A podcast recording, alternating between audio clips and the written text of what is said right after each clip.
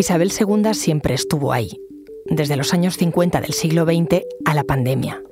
Su muerte plantea mucho más que la sucesión de una reina y va más allá de Inglaterra, porque fue la monarca más longeva, 70 años de mandato, y también la más popular del mundo.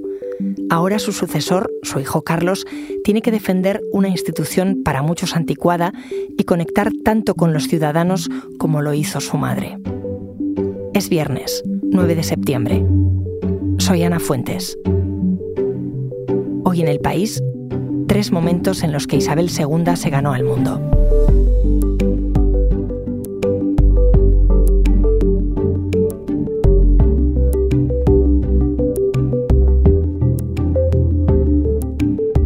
La reina de Inglaterra se definió en miles de momentos mis compañeros Rafa de Miguel, corresponsal en Londres, y Martín Bianchi del País Semanal han elegido tres instantes para la historia.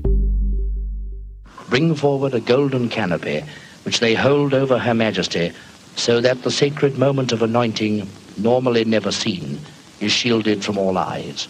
Con el tono solemne que utilizan siempre los presentadores de la radiotelevisión pública BBC para los momentos más excepcionales de la historia del Reino Unido, se anunciaba la coronación con 25 años de Isabel II de Inglaterra. Una mujer aparentemente muy segura de lo que estaba haciendo y de todo el ritual que protagonizó, pero que sin embargo probablemente tendría todo el susto en el cuerpo de tener que hacer frente a una época muy convulsa, muy compleja después de la Segunda Guerra Mundial en el Reino Unido.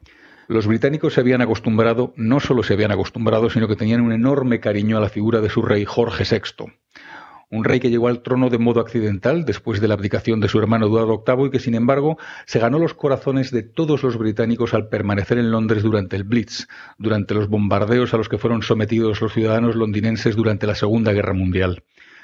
La muerte de Jorge VI sorprendió a todos ellos y de repente se encontraron con una joven de 25 años, aquel día de 1953, que iba a ser la nueva jefa de Estado y que tenía muy poca experiencia demostrada en este sentido. Los ciudadanos sabían quién era, porque las imágenes de las niñas de Jorge VI, de las dos princesas, se habían conocido desde el primer momento y eran muy queridas por la mayoría de los británicos. Pero la prueba a la que iba a ser sometida ahora mismo Isabel II era importantísima. Era un país que estaba en estos momentos en una situación delicada, en una situación de crisis económica que tenía que sobreponerse a todo lo que habían sido duros años de guerra y los británicos tenían muchas incógnitas sobre esta mujer que por primera vez veían en sus pantallas de televisión. Millones de personas vieron por televisión ese acto solemne, un acto que normalmente nunca habían podido ver, pero que la comisión que lo organizó, presidida precisamente por Felipe de Edimburgo, por el esposo de la reina, decidió que había llegado la hora de que todos los súbditos de la Commonwealth, de la Comunidad de Naciones y del Reino Unido especialmente, pudieran ver a quien iba a ser su reina durante los próximos 70 años, el reinado más longevo de la historia del país. All people that on earth do dwell, the hymn which people everywhere will sing.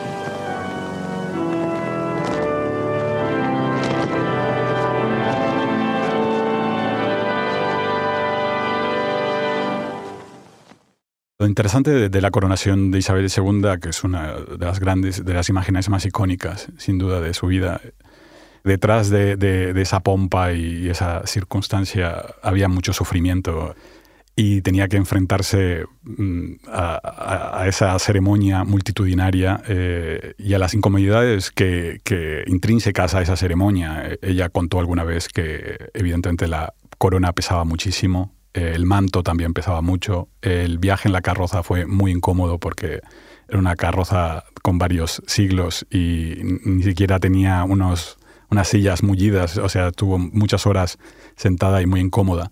Entonces, detrás de toda, de de toda esa pompa, sin duda había mucho esfuerzo y sufrimiento por parte de ella. El segundo momento clave en el reinado de Isabel II sería la muerte de Lady Di, en agosto de 1997. Aquel trágico accidente de tráfico en París, cuando era perseguida por una nube de paparachis, conmocionó a todos los ciudadanos del Reino Unido, pero sobre todo les predispuso muy rápidamente en contra de la que era su reina, porque todos percibieron en la actitud de Isabel II una frialdad que no entendían. Muy probablemente, como los años se han encargado de mostrar, la reina lo que quiso fue preservar sobre todo la privacidad de sus dos nietos en un momento tan delicado después del fallecimiento de Diana Spencer. Pero los británicos no lo y las portadas de los principales tabloides comenzaron a reprochar a la reina su falta de sensibilidad y le pidieron que tuviera un gesto de cariño, un gesto de emoción después del fallecimiento de la que ya habían denominado la princesa del pueblo.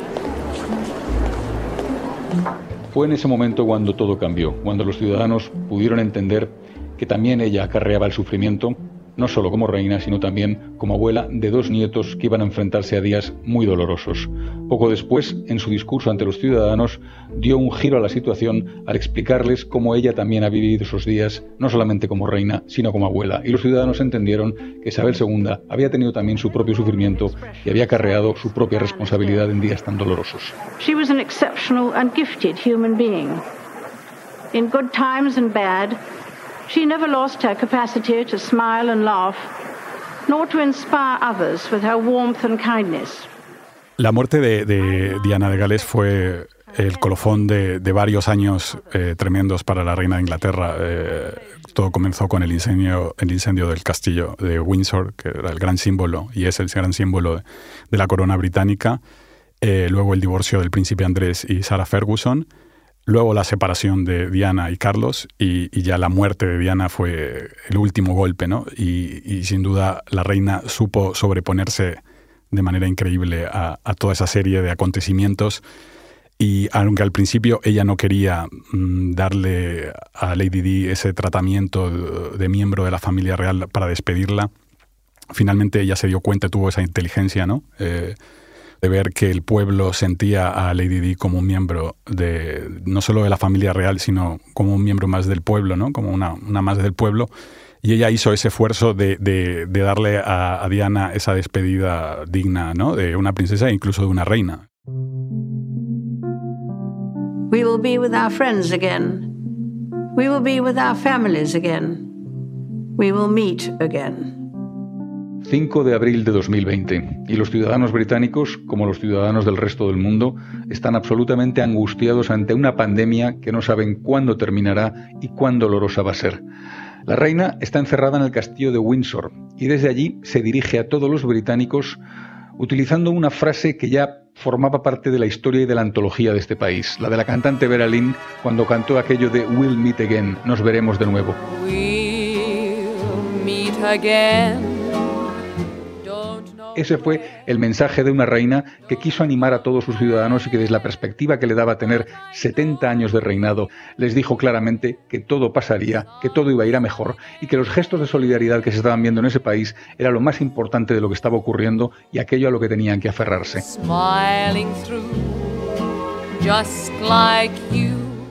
En una época eh, en la que cientos de miles de ancianos en todo el mundo estaban muriendo eh, por el COVID, pues ella tuvo esa fortaleza y esa capacidad incluso de vencer su propio miedo que seguramente tendría ella, ¿no?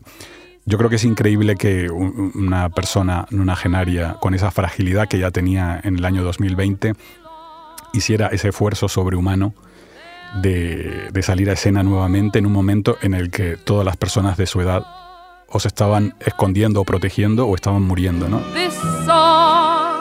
La reina de Inglaterra no solo se la admira por ser reina o jefa del Estado, sino también como jefa de familia, ¿no? Ha tenido que, saber lidiar y manejar a esa familia que son los Windsor, ¿no? Que se los llama la firma, ¿no? Como una empresa. Ha sabido gestionar esa empresa que es esa familia real y, y el pueblo británico sin duda no solo la admira como reina, sino también como, como jefa y cabeza de, esa familia que, ciertamente es algo complicado, ¿no?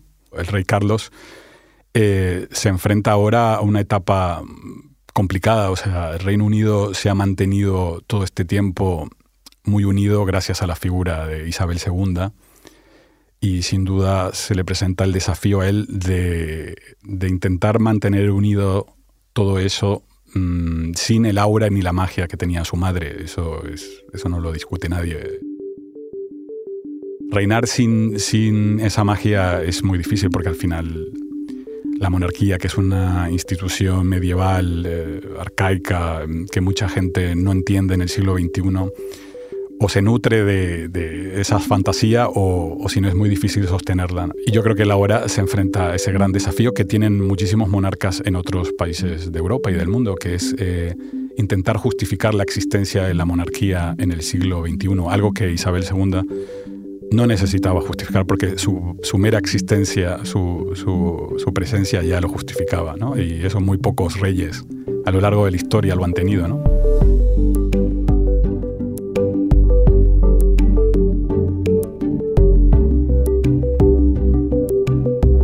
Este episodio lo han realizado Elsa Cabria y José Juan Morales. La edición es de Ana Rivera. El diseño de sonido de Nicolás Chabertidis y la dirección de Silvia Cruz La Peña. Yo soy Ana Fuentes y esto ha sido Hoy en el País. De lunes a viernes volvemos con más historias. Gracias por escuchar.